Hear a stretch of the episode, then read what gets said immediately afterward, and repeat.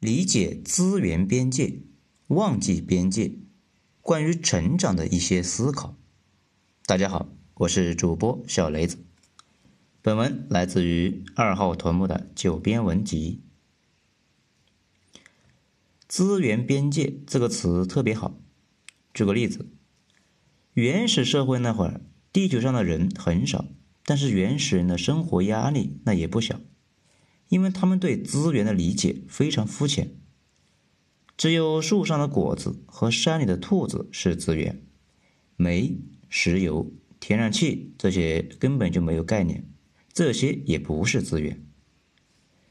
到了工业社会也一样，开始烧煤了，但是对可以释放更大能量的原子能有一个复杂的认识过程，在这部分能量被开发出来之前。对于人类来说，这部分资源那是不存在的，也就是说，资源边界还没有扩展到那里。大家一定听说过一个东西，叫罗马俱乐部，也叫悲观未来学派。这一伙当时是最牛逼的科学家成立的一个组织，于一九七二年发表的第一个研究报告《增长的极限》，他预言。经济增长不可能无限持续下去，因为石油等自然资源的供给那是有限的。预测世界末日快来了，设计了零增长的对策性方案，也就是说，今后大家不发展了，防止资源耗尽。但是后来经济蓬勃发展，到现在上了一个新的台阶。为什么当年最顶尖的学者会搞出这么个奇葩玩意呢？说白了，他们犯了一个我们通常就会犯的错误——静态眼光，在当时的资源边界以内思考问题。在座的三十多岁的小伙伴肯定就和我们一样，有过这样的一个疑问：刚毕业那会儿，工资三四千，房子却很贵，就在纳闷自己什么时候才能够买得起？但是等到奋斗个五六年，发现却容易多了。至少没有当初想的那么难。为什么呢？因为随着我们向前走，资源边界随着我们的能力的提升一次次的扩展。以前只能从工资里面创收入，慢慢的奖金上来了，慢慢的有了别的外快了，到后来工资那是已经不算什么了。再回过头来看很多年前刚毕业的自己，像不像现在我们回过头看罗马俱乐部的人？他们花费想象力也想象不出来会有这么多的水电站、风电站、核电站，他们也想象不了新培育出来的转基因种子产量会那么大。大家是不是开始意识到，你的很多现在的难题其实是现在资源边界内解决不了？如果能够突破这个边界，很可能那根本就不是问题。到这里，大家也就看出来了。我呢不是想聊资源，是想聊我们自己。富人为什么富呢？他们的资源边界特别大，很多东西都能给他们提供资源。比如你每天去坐地铁，人头攒动，攘攘熙熙。如果你在洪流中，你可能唯一的感受就是不爽。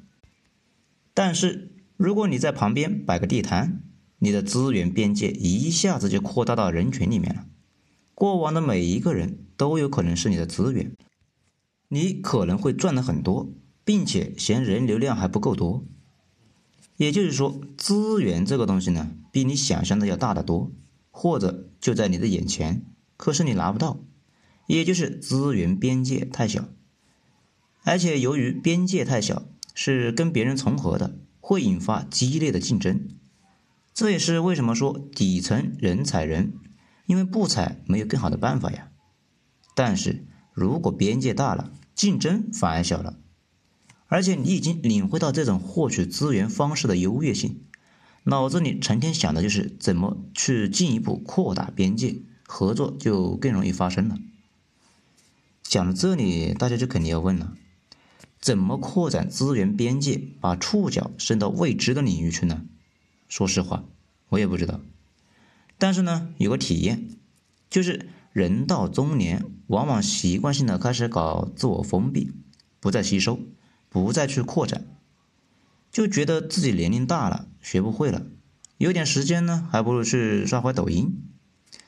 这种心态从资源探索的角度来讲呢，就是极度消极的。我的导师成就很大，但是我自己观察能学到的东西非常多。他六十多岁了，还在坚持长跑，每天十公里。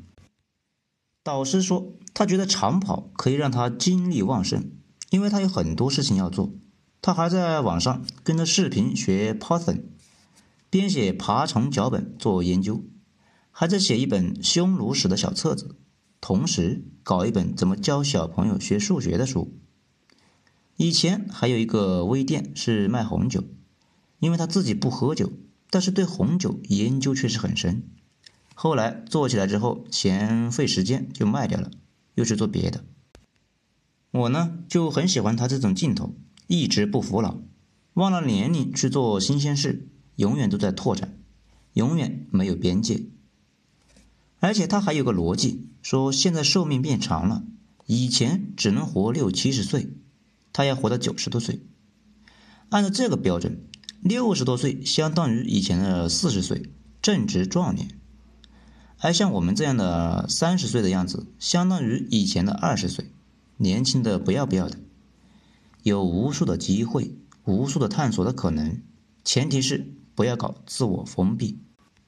最后说一句话，大家会往往高估自己一天能学会的东西。却低估了三年能学会的东西。好好体会下这句话。